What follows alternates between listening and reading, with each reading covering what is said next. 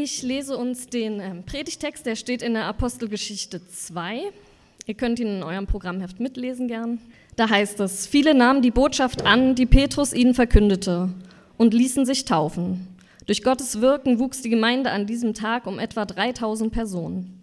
Was das Leben der Christen prägte, waren die Lehre, in der die Apostel sie unterwiesen, ihr Zusammenhalt in gegenseitiger Liebe und Hilfsbereitschaft, das Mahl des Herrn und das Gebet. Jedermann in Jerusalem war von einer tiefen Ehrfurcht vor Gott ergriffen und durch die Apostel geschahen zahlreiche Wunder und viele außergewöhnliche Dinge. Alle, die an Jesus glaubten, hielten fest zusammen und teilten alles miteinander, was sie besaßen. Sie verkauften sogar Grundstücke und sonstigen Besitz und verteilten den Erlös entsprechend den jeweiligen Bedürfnissen an alle, die in Not waren. Einmütig und mit großer Treue kamen sie Tag für Tag im, Tempel, zusammen. Außerdem trafen sie sich täglich in ihren Häusern, um miteinander zu essen und das Mahl des Herrn zu feiern. Und ihre Zusammenkünfte waren von überschwänglicher Freude und aufrichtiger Herzlichkeit geprägt. Sie priesen Gott bei allem, was sie taten, und standen beim ganzen Volk in hohem Ansehen.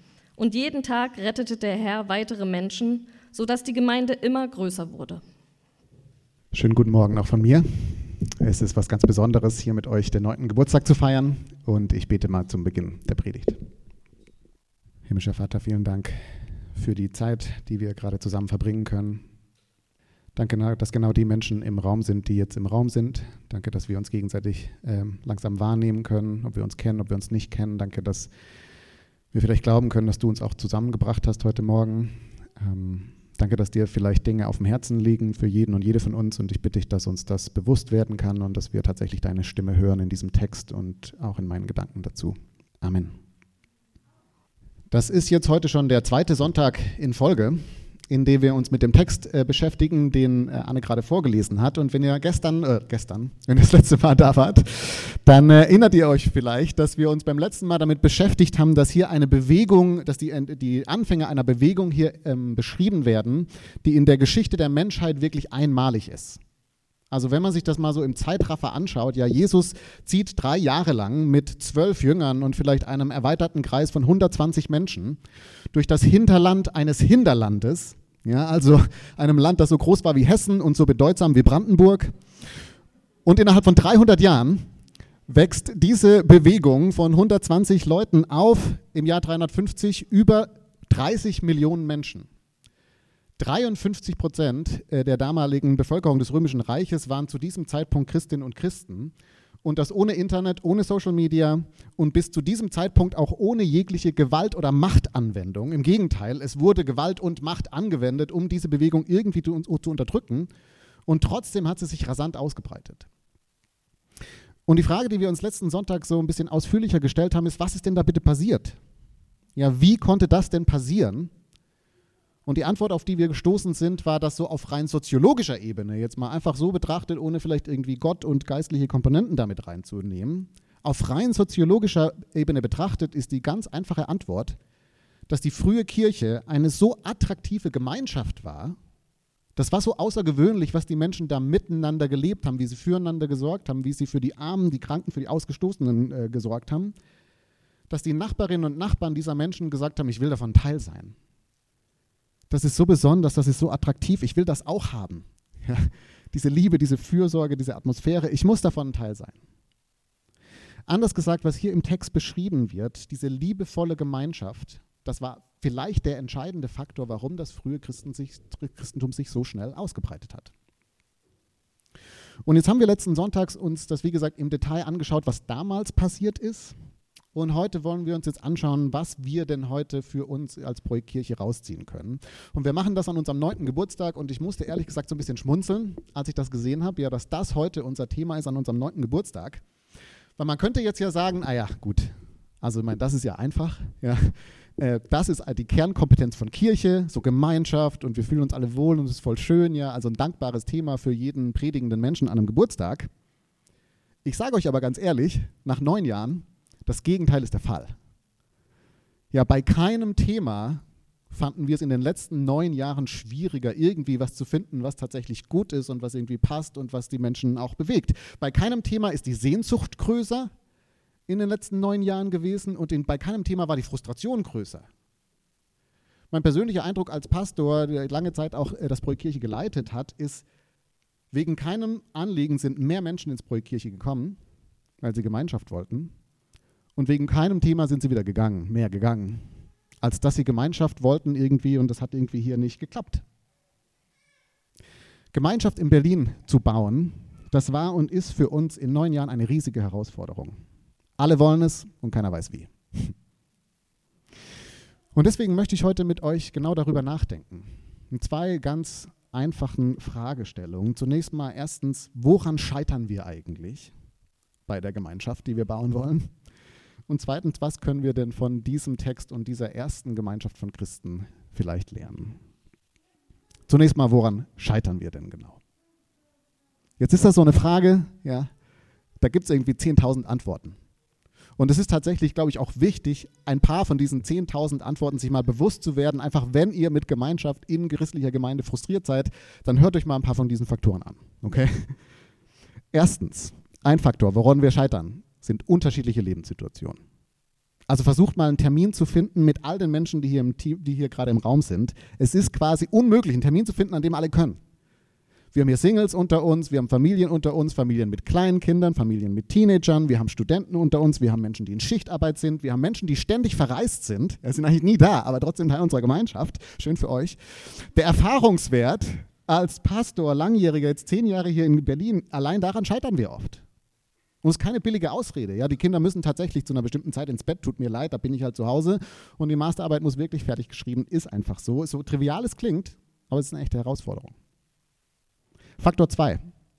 Wir haben unterschiedliche Erwartungen an Gemeinschaft. Einige von uns suchen hier vor allem Freunde. Einige von uns suchen hier gerne einen Partner. Einige von uns suchen hier Leute, mit denen sie viel beten können. Andere von uns suchen Leute, mit denen sie ganz viel abhängen können. Die fünften wollen gerne Gruppe, wo sie sich teilfühlen können und was sich irgendwie cool anfühlt. Und die sechsten wollen gerne Geistesgaben ausleben. Und mein Erfahrungswert ist wiederum, egal was man macht, es herrscht eigentlich ständig Frustration was hier passiert unter uns, das ist zu fromm oder nicht fromm genug, es ist zu häufig oder zu wenig. Ja, so trivial das klingt, es ist ein echtes Problem. Faktor 3. Berlin. Ja, Berlin. Warum ziehen Leute nach Berlin? Naja, die einfache Antwort ist, weil ganz viele Leute in Berlin mal ein bisschen sich ausleben wollen, Freiheit genießen wollen. Ja, man kommt oft aus so einem anderen Setting und in Berlin darf man einfach mal machen, was man will. Und das ist ein Klischee, ist mir bewusst, aber das Klischee hat einen Grund. Unsere Stadt ist doch tatsächlich voll von Menschen, also von uns, die sich möglichst gerne jetzt nicht so ganz festlegen wollen auf irgendwas, bisschen spontan bleiben wollen, flexibel bleiben wollen, mal eine Weile ihr Ding machen wollen. Und wir lieben das. Ja, wir lieben das, ich liebe das. Aber entsprechend ist es natürlich super schwierig, so eine richtige Gemeinschaft hier zu bauen. Die Gemeinschaft der Unverbindlichen, das ist so ein bisschen wie eine Briefkastenfirma. Sie existiert, aber wenn man hinfährt, ist nie jemand da. und, selbst bei, und selbst bei den eher verbindlichen von uns, Faktor 4, hat Berlin doch eine gewisse Müdigkeit erzeugt. Eine gewisse Müdigkeit. Man hat sich immer und immer wieder Leuten geöffnet, man hat Gemeinschaft gebaut, man hat sich investiert und dann sind die alle irgendwann weg. Ja, Joe hat das irgendwann mal nachgeschaut. So circa 15 bis 20 Prozent der Leute, die so regelmäßig ins Projekt Kirche kommen, ziehen jedes Jahr weg. Und das heißt, man ist ständig am Neuanfangen und dann merken, oh, okay, ziehen weiter, schade, ja. Und man ist sich irgendwann müde des Ganzen und, und, und, und immer diese neuen Leute, immer die neuen Anfänger, das ist schön, aber es ist auch, es ist auch anstrengend, man kann irgendwann nicht mehr. Faktor 5, Narzissmus. Hui, ja. Narzissmus. Aber es ist ja kein Geheimnis, dass wir als Gesellschaft immer narzisstischer werden und dass das Auswirkungen hat auch auf Gemeinschaft. David Brooks zum Beispiel, ein äh, recht bekannter kultureller Analytiker aus den USA, hat ein Buch geschrieben, The Road to Character. Und er beschreibt darin ähm, einen Standard-Narzissmus-Test, den also Psychologinnen und Psychologen ihren Textsubjekten ähm, zu bestimmten Zeitpunkten immer mal wieder vorgelegt haben. Da sind dann so Aussagen drin wie, ähm, ich bin ziemlich außergewöhnlich oder wenn ich die Welt regieren könnte, wäre sie ein besserer Ort oder jemand sollte eine Biografie über mich schreiben, weil mein Leben ist doch eigentlich ziemlich interessant. Und innerhalb der letzten 20 Jahre ist der Prozentsatz an Menschen, die diese Sätze unterschrieben haben, also die sozusagen jetzt rein klassisch ein narzisstisches Persönlichkeitsprofil aufweisen, ist der Prozentsatz um 30 Prozent gestiegen. Ja, das heißt, als Gesellschaft sind wir einfach immer mehr in, in diesem Denken mit drin, dass wir irgendwie besonders sind und so weiter. Und das Schöne ist jetzt, das betrifft nur die Leute da draußen. Ja, ist zum Glück nicht unser Problem hier. Wir sind ja alle frei von Narzissmus. Aber gäbe es das auch unter uns, dann wäre das ein echtes Problem für Gemeinschaft. Und zwar einerseits, weil wir Pastoren diesem Profil oft viel mehr entsprechen, als ihr denkt und als wir selbst denken. Ich nehme mich da bewusst mit rein. Aber narzisstische Pastoren narzisstische Gemeinden gründen oder narzisstische Gemeinden prägen und es dann vielleicht in der Gemeinde so einen inneren Kreis gibt, wo man einfach nicht reinkommt, weil man ist nicht cool genug oder nicht fromm genug. Oder die Gemeindeidentität ist dann so ganz stark geprägt davon, dass man was Besonderes ist. Wir sind besonders als Gemeinde, ja, ein bisschen anders als die anderen Gemeinden. Und es killt Gemeinschaft. Auf der anderen Seite kommt mit dem natürlich so eine bestimmte Anspruchshaltung auch in der Gemeinde vor. Ja? Wir alle, davon können wir uns gar nicht frei machen, haben diesen Drive so ein bisschen mit drin. Ich bin wichtig, ich bin besonders, ich bin besonders wichtig. Und deswegen sind meine Bedürfnisse auch mal wirklich entscheidend. Es fällt uns ganz einfach und ganz realistisch immer schwerer, den Blick von der Frage wegzubekommen, was bringt denn mir das hier? Ja, und wie fühle ich mich hier? Und bin ich, bin ich gesehen und bin ich eingebunden und, und so. Das ist irgendwie ein Killer für Gemeinschaft. Und man könnte das immer weitermachen. Ich habe noch zehn weitere Aspekte gefunden, aber ich höre an der Stelle mal auf. Denn hier ist der Aspekt, der für mich persönlich dem allem so ein bisschen zugrunde liegt und der vielleicht, wenn ich es identifizieren müsste, auf einen Punkt, der vielleicht so das Grundproblem ist. Und zwar, das ist der Eindruck, den viele von uns wahrscheinlich haben, mir inklusive, dass wir diese Gemeinschaft hier eigentlich letztendlich nicht wirklich brauchen. Wir brauchen sie letztendlich nicht. Es ist total schön, aber wir brauchen sie nicht. Und das ist jetzt, glaube ich, etwas, was nicht nur im Blick auf christliche Gemeinde stimmt, sondern auf Gemeinschaft ganz allgemein. Sebastian Junger ein Journalist und Autor hat vor ein paar Jahren ein Buch geschrieben, das ich euch sehr empfehlen kann. Das ist dieses Buch hier. Das heißt Tribe, Homecoming and Belonging. Und darin stellt er im Wesentlichen eine ganz, am Anfang eine ganz interessante Beobachtung an. Und zwar sagt er, in der westlichen Welt haben wir uns mit unserer Technologie und mit dem, wie wir uns so aufstellen, inzwischen sind wir so weit vorangeschritten, dass der Durchschnittsmensch eigentlich in seinem Alltag auf niemanden mehr angewiesen ist. Man ist auf niemanden mehr angewiesen. Ja, also klar sind wir von anderen Menschen abhängig, das ist schon klar, aber das ist ziemlich abstrakt. Es ist eigentlich wirklich möglich, so durch sein Leben zu gehen und für sich zu bleiben. Man kann leben nach dem Motto, ich will nichts von dir, du willst nichts von mir, ja, und ich baue mir einfach mein Leben zurecht, so wie, das, wie, wie mir das gefällt. Wir müssen keine Rücksicht mehr groß nehmen, wir müssen eigentlich mit niemandem mehr so richtig in Beziehung sein, wir können einfach machen, was wir wollen. Und die große These, und die sehr spannende These des Buches ist, dass wir das als Segen empfinden. Das ist für uns eine tolle Entwicklung. Er ist doch mega, ich kann einfach machen, was ich will. Er sagt, das ist ein riesiger Fluch für uns. Und ich lese euch mal einen Abschnitt aus dem ähm, Buch vor. Ich find, ihr findet das auch im Programm, wenn ihr mitlesen wollt. Er schreibt, je moderner unsere Gesellschaft wurde, desto mehr konnten Menschen unabhängig von irgendeiner Gemeinschaft leben. Jemand, der heutzutage in einer Stadt lebt, kann zum ersten Mal in der Menschheitsgeschichte einen ganzen Tag oder ein ganzes Leben durchleben und dabei keinem vertrauten Gesicht begegnen. Man kann von vielen anderen umgeben sein und sich trotzdem zutiefst allein fühlen. Gefährlich allein. Die Beweise dafür, dass uns dies schwer zu schaffen macht, sind überwältigend. Äh, Glücksgefühle sind bekanntlich schwierig zu messen, mentale Krankheiten dagegen nicht. Zahlreiche kulturübergreifende Studien haben gezeigt, dass die moderne Gesellschaft trotz aller fast schon an Wunder grenzenden Fortschritte in Medizin, Wissenschaft und Technologie in der gesamten Menschheitsgeschichte von den höchsten Fällen an Depressionen, Schizophrenie, schlechter Gesundheit, Angststörungen und chronischer Einsamkeit befallen ist. Wenn Wohlstand und Urbanisation in einer Gemeinschaft steigen, tendiert die Rate an Depressionen und Suiziden ebenfalls zu steigen. Anstelle Menschen von klinischen Depressionen zu schützen, scheint steigender Reichtum sie zu fördern. Der Mechanismus scheint relativ simpel. Ärmere Menschen sind gezwungen, ihre Zeit und ihre Ressourcen zu teilen, und das heißt, sie leben in engerer Gemeinschaft miteinander. Ich weiß nicht, ob ihr den Kausalzusammenhang mitgehen würdet, den er hier aufmacht, Aber zumindest, als ich mich nochmal versucht habe, ein bisschen einzulesen, die, die Statistiken sind tatsächlich schockierend. In Großbritannien, vielleicht habt ihr das mitbekommen, wurde 2018 ein Ministerium für Einsamkeit ins Leben gerufen. Ein Ministerium für Einsamkeit. Und begründet wurde das mit der traurigen Realität des modernen Lebens, dass das einfach ein Riesenproblem ist in unserer Gesellschaft. In Berlin, äh, in Deutschland werden die Zahlen immer noch nicht so wirklich erhoben, aber Schätzungen sind, dass jeder zehnte Mensch chronisch einsam ist in Berlin, äh, in Deutschland.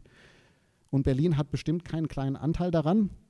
Wusstet ihr, dass 49 Prozent aller Wohnungen in unserer Stadt Einzimmerwohnungen sind?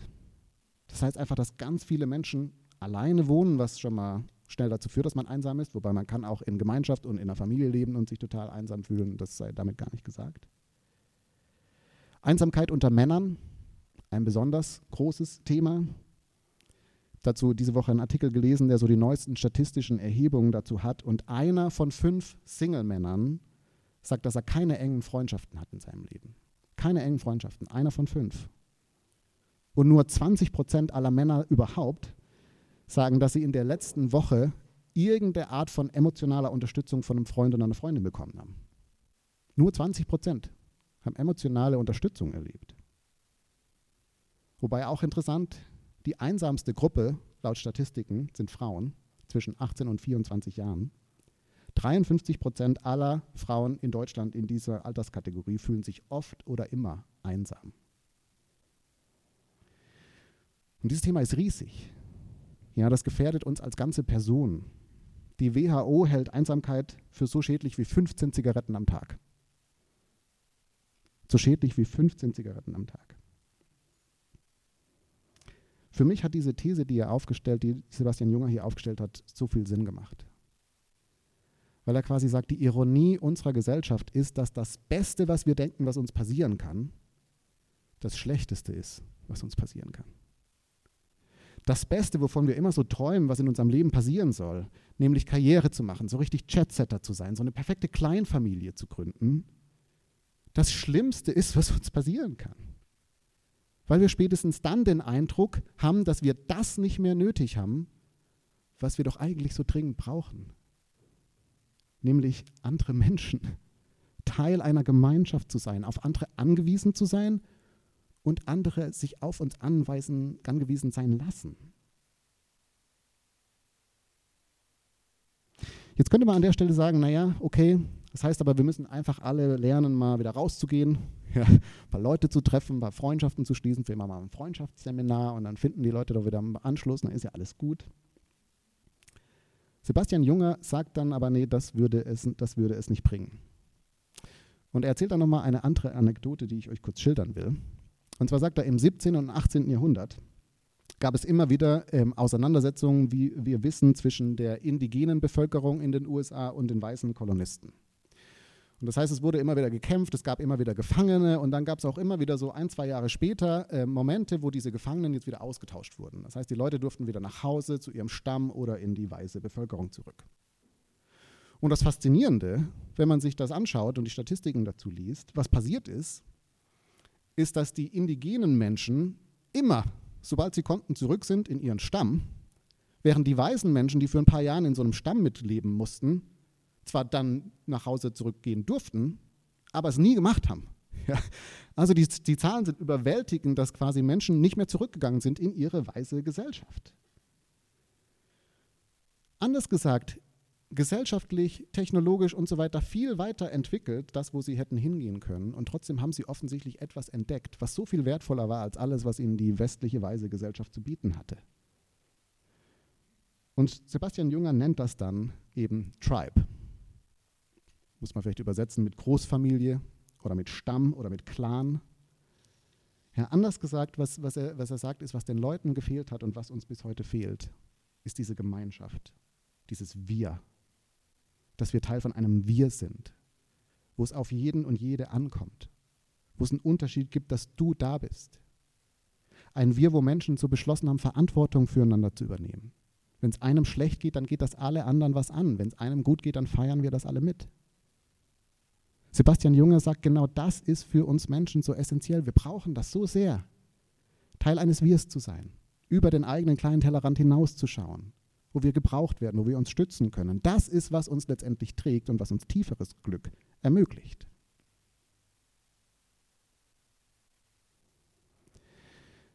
Und ich möchte euch an der Stelle einfach mal fragen, habt ihr sowas? Habt ihr sowas? Habt ihr ein Wir? Wer sind denn so eure Leute in Berlin, wo ihr wisst, da werde ich gebraucht? Wo es euch was angeht, wie es den anderen geht?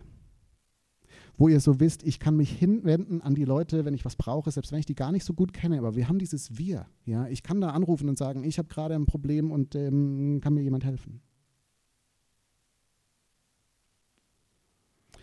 Und das bringt uns jetzt natürlich zu diesem Text, zu unseren ersten Christinnen und Christen, weil die, die weisen offensichtlich ganz ähnliche Züge auf wie das, was Sebastian Junger beschreibt.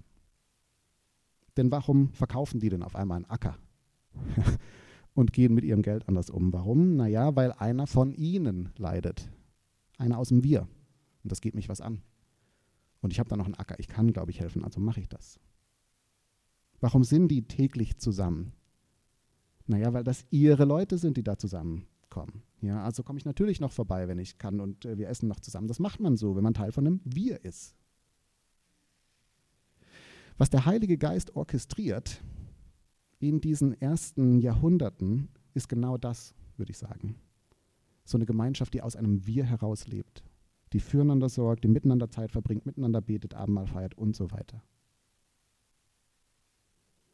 Und ich glaube, das ist jetzt so eine Einladung für uns. Zumindest so ein Stück, uns das vielleicht neu zu nehmen und zu fragen, ist das nicht eigentlich was, was wir auch als Projektkirche neu leben wollen? Und das bringt mich zu meinem zweiten und kurzen Punkt. Was machen wir denn damit? Wie geht es hier weiter? Und auch das, dazu könnte man wieder 10.000 Dinge sagen. Ich möchte mich auf drei kurze Aspekte beschränken. Drei Schritte, die wir gehen können, die ihr gehen könnt, wenn ihr neu sozusagen mit uns zusammen so ein Wir gestalten wollt. Schritt 1. Wir müssen die Kirche in unserem Kopf loslassen. Wir müssen die Kirche in unserem Kopf loslassen. Es war ungefähr so drei Monate, bevor ich meiner Frau begegnet bin, dass ich äh, unterwegs war in, den, in, in Kanada und einen Freund dort getroffen habe, der äh, mir äh, schon relativ nahe stand. Und wir haben dann so Zeit gehabt, zusammen zu quatschen und uns auszutauschen. Und irgendwann ging es dann auch um das Thema Frauen. Und ich habe ihm quasi geschildert, naja, es gibt die Frau, die ist recht interessant, aber da passt mir irgendwie das nicht. Und da gibt es diese Frau, aber das ist irgendwie das Aussehen. Und da ist diese Frau. Und das war, ich hatte quasi für fünf, fünf Optionen alle Gründe, warum das irgendwie nicht gepasst hat. Und irgendwann hat mich dieser Freund dann, das ist ein Schotte, äh, der sehr direkt ist, hat mich dann irgendwann in die, Augen, in die Augen geschaut und hat gesagt, Alex, es wird Zeit, dass du mal Schluss machst mit der Freundin in deinem Kopf. Ja, es wird Zeit, dass du dich mal einlässt auf eine richtige Frau, eine echte Frau, die nicht alles das erfüllen wird, was du so im Kopf hast. Nur dann kann sich da irgendwann mal was entwickeln und kannst du tatsächlich echte Liebe erleben. Du musst Schluss machen mit der Frau in deinem Kopf. Drei Monate später habe ich tatsächlich meine Frau getroffen und ich glaube, es hat mir tatsächlich geholfen, mal nicht direkt zu sehen, was alles nicht gut ist, sondern vielleicht mal zu gucken, was das sein könnte. Es ist ganz interessant, dass Dietrich Bonhoeffer genau das Gleiche sagt, nur über Gemeinde und Gemeinschaft. Ich lese euch das mal vor. Er schreibt, jedes menschliche Wunschbild, das in die christliche Gemeinschaft mit eingebracht wird, hindert die echte Gemeinschaft und muss zerbrochen werden, damit die echte Gemeinschaft leben kann. Wer seinen Traum von einer christlichen Gemeinschaft mehr liebt als die christliche Gemeinschaft selbst, der wird zum Zerstörer jeder christlichen Gemeinschaft. Und ob er es noch so ehrlich, noch so ernsthaft und hingebend meinte. Gott hasst die Träumerei, denn sie macht stolz und anspruchsvoll. Wer sich das Bild einer Gemeinschaft erträumt, der fordert von Gott, von dem anderen und von sich selbst die Erfüllung. Er tritt als Fordernder in die Gemeinschaft der Christen, richtet sein eigenes Gesetz auf und richtet danach die Brüder und Gott selbst. Er steht hart und wie ein lebendiger Vorwurf für alle anderen im Kreis der Brüder. Er tut als er, als habe er erst die christliche Gemeinschaft zu schaffen, als soll es sein Traumbild die Menschen verbinden. Was nicht nach seinem Willen geht, nennt er Versagen. Wo sein Bild zunichte wird, sieht er die Gemeinschaft zerbrechen so wird er erst zum Ankläger seiner Brüder, dann zum Ankläger Gottes und zuletzt zu dem verzweifelten Ankläger seiner selbst. Ich glaube, da ist ganz viel Wahrheit drin. Das Erste, was wir machen müssen, ist, unser Traumbild von Gemeinschaft und Gemeinde mal loszulassen. Ob das frühere Erfahrungen sind, die du gemacht hast in Gemeinde und die sich nie wieder wiederholen lassen irgendwie, aber du scheiterst daran jedes Mal, wenn du eine neue Gemeinde besuchst. Ob das nicht deine Leute sind in dieser Gemeinschaft und du immer wieder denkst, ah, aber so ganz klicke ich halt da nicht und sind es nicht irgendwie meine Leute und so weiter. Ob es die Art von Gemeinschaft ist, vielleicht die, die gebaut wird, die, die gestaltet wird. Bonhoeffer sagt, wenn wir unseren Traum mehr lieben als das, was tatsächlich existiert, werden wir zum Zerstörer dieser Gemeinschaft. Das ist eine starke Aussage. Aber es ist nicht unwahrscheinlich, dass Gott euch vielleicht genau in eine Gemeinschaft gestellt hat. Und je früher ihr sozusagen euch auf das einlasst, was wirklich hier ist, real, die Menschen, die hier sind, die Gott zusammengebracht hat, desto mehr schneller können wir vielleicht auch den Segen dieser Gemeinschaft gemeinsam erleben. Das ist der erste Schritt. Der zweite Schritt ist, ich glaube, wir brauchen ein neues Verständnis von dem, was hier passiert. Ich glaube, wir brauchen ein neues Verständnis von dem, was hier passiert. Darf ich euch vorschlagen, dass wir das, unsere Gruppe hier, in eine neue Kategorie einsortieren? Lassen wir uns mal aufhören mit Gemeinde und Gemeinschaft und Kirche und alles, was ihr im Kopf habt. und lass es uns mal neu greifen, denn das, was wir sind, laut diesen Texten, ist eine Großfamilie. Eine Großfamilie. Ja. Und eine Großfamilie, finde ich, ist extrem hilfreich, weil das heißt, wir sind nicht alle miteinander befreundet. Das heißt, wir finden uns nicht mal alle sympathisch. Es gibt immer den komischen Onkel, es gibt immer den, die Schwester, die völlig off the rails ist und ganz komisches Zeug erzählt. Ja. Und in den, in den besten Zeiten haben wir ganz tolle Zeiten zusammen, fühlen uns verbunden. In den schlechtesten Zeiten sitzen wir rum und denken, das ist meine Familie, ist ja wirklich schlimm. Aber das ist das, was wir eigentlich sind. Ja. Wir sind eine Großfamilie. Das heißt, wir gehören zusammen. Ihr seid meine Leute. Ja, wir sind verbunden durch den Glauben. Und das heißt, es geht uns was an, wie es den anderen geht. Es ist ein Ort, wo wir mittragen können, getragen werden. Ich finde, diese Kategorie macht es viel hilfreicher, ja, zu sagen, was hier passiert, was hier auch passieren muss oder was hier nicht passieren muss. Allein das ist, glaube ich, so das Mindeste, und dann hat das aber natürlich so viel mehr Potenzial, wenn wir uns jetzt anfangen, als Großfamilie zu verstehen. Denn umgekehrt, wenn wir uns anfangen würden, als Großfamilie zu verstehen, würde es unseren Kleinfamilien viel besser gehen. wenn wir uns als Großfamilie verstehen würden, würde es unseren Kleinfamilien viel besser gehen. Hier ist das Problem des modernen Lebens. Was du lebst, hängt nur von dir ab. Hast du Geld, dann hast du Geld, was du selbst verdient hast. Hast du Kinder, dann hast du Kinder, weil du Kinder hast. Ja. Und du kannst nur glauben, das, was du gerade erlebst und was du gerade fühlst. Aber eigentlich sind wir doch Teil von Gottes Großfamilie. Und in Gottes Großfamilie haben die Armen ein Stück Reichtum in der Familie. Die Kinderlosen haben Kinder in der Familie. Die Zweifelnden haben Glauben in der Familie, weil sie zusammengehören. Und ich finde, da ist so viel Potenzial, was uns verloren geht, weil wir das nicht leben. Was wäre möglich, wenn wir unseren Traum von Kleinfamilie so ein bisschen aufgeben würden und in eine kat größeren Kategorie denken? In der Kategorie, dass wir zusammengehören. Da wäre so viel möglich. Und schließlich ein letzter Punkt. Ein letzter, letzter Schritt. Gehe los und finde Gott im Unerwarteten. Finde los, gehe los und finde Gott im Unerwarteten. Ich glaube, Gott hat uns ein riesiges Geschenk gemacht hier im Projektkirche, als Projektkirche. Diese Gemeinschaft, in die wir gestellt sind. Diese Leute, die vielleicht auch jetzt gerade dazugekommen sind, von, mit denen wir ein Teil sind. Und ich glaube, wir haben ehrlich gesagt noch kaum angefangen, das auszupacken. Wir haben kaum angefangen, das auszupacken. Und dieses Auspacken, das lebt davon, dass wir selbst die Initiative ergreifen. Das heißt, ich lade euch ein, in den nächsten Wochen euch mal die Frage zu stellen, okay, das ist meine Großfamilie und Gott, wo ist mein erster Anknüpfungspunkt? Was ist das Erste, was ich vielleicht mal machen kann, wo ich Initiative ergreifen kann? Wie kann ich meine Kinder teilen? Wie kann ich Leute mit reinnehmen in das, was ich sowieso mache? Ich glaube, dass darin ganz viel Potenzial steckt und dass Gott uns gegenseitig helfen will, uns zu begegnen und dass er auch durch den anderen selbst begegnen will. Amen.